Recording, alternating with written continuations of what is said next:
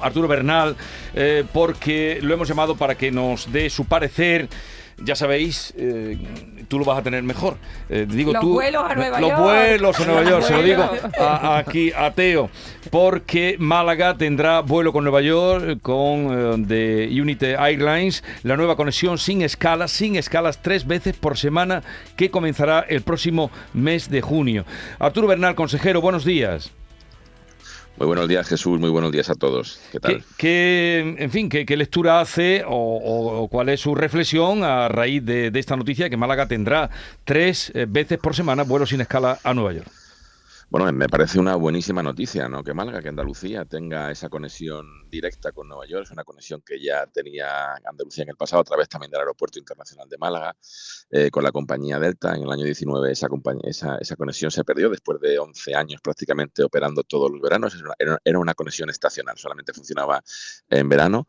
Y, y bueno, pues ahora eh, el trabajo conjunto de todas las administraciones, es decir, porque trabajamos a través de un grupo, de un grupo que ya llamamos Grupo de Trabajo de Conectividad, que está en todos los aeropuertos de la, de la, de la comunidad, y trabajamos precisamente para apoyar todas las iniciativas que de alguna forma son capitaneadas a través de las estructuras de AENA.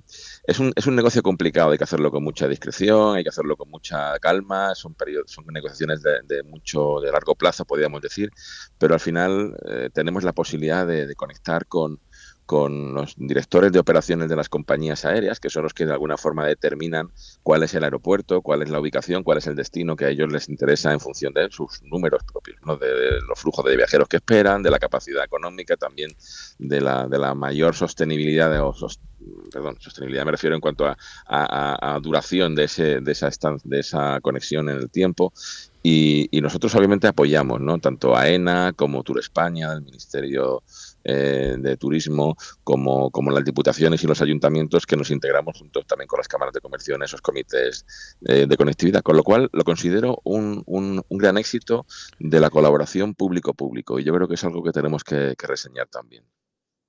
Bueno, esto se recupera, se restituye lo que se quitó hace tres años más o menos, que porque ya existían esos vuelos y hace tres años fue cuando desaparecieron, ¿no? Bueno, la, compañía que operaba esos vuelos desde el aeropuerto de, Málaga a, Nueva York era entonces Delta Airlines. La compañía que va a operar estos vuelos a partir de junio del año 23, que empezarán a funcionar el 2 de junio.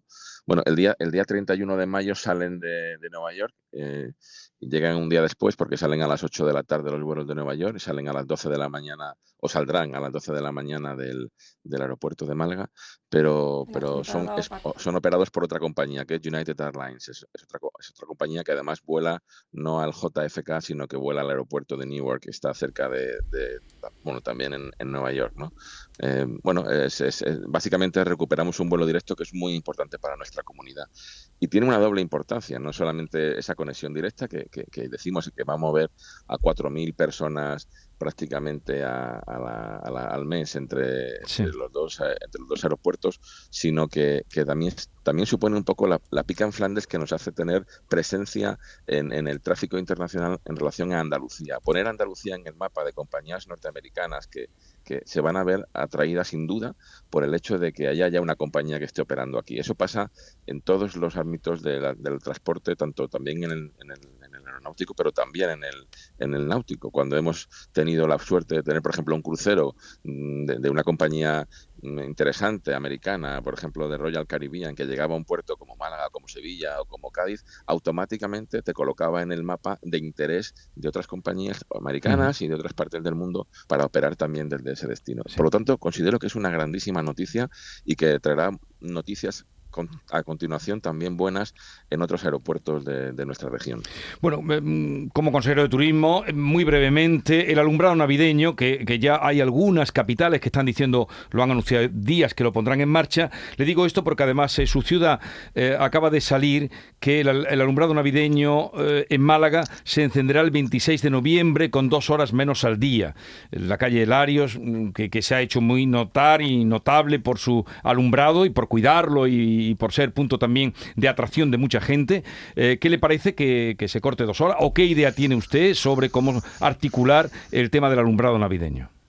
Bueno, el, decreto que de alguna forma nosotros habíamos preparado dentro del Consejo de Gobierno y, era, era, bueno, pues eh, yo creo que era un, decreto de recomendaciones muy interesantes, pues para toda la para toda la industria, incluyendo por supuesto el tema de los alumbrados navideños, que lo que proponíamos era que bueno que se siguiera un, uso mucho más racional de lo que tradicionalmente había sido esta cuestión y, no solamente por los horarios, sino también por el tipo de, luminaria utilizada, ¿no? Si los ayuntamientos, algunos de ellos me consta que han hecho inversiones interesantes, pues para transformar su, sus luces en luces LED que son de bajo consumo, pues obviamente esta parte estaría bastante más resuelta que no, eh, que no como anteriormente, ¿no? Pero en todo caso, nuestra propuesta era que, que, hubieran empezado pues, pues, pues, para el día no más, no más cerca del 8 de diciembre y que acabaran pues por el 6 de, enero aproximadamente, ¿no? Un tiempo prudencial. Pero bueno, ya le digo que son recomendaciones que entendemos que tenemos que hacer estas campañas porque es importante que concienciemos a la población y que hagamos un poco de, pedagogía en relación al, ahorro energético. Es importantísimo que las administraciones también tengamos ese, e, esa posición y que la sepamos trasladar. No es ninguna broma lo que está ocurriendo en Europa, no solamente con la energía, sino también con el agua y tenemos que ser mucho más, mucho más rígidos y mucho más rigurosos a la hora de trasladar y, más pedagógicos también a la hora de trasladar toda esta información a, la ciudadanía. Hay que ahorrar energía.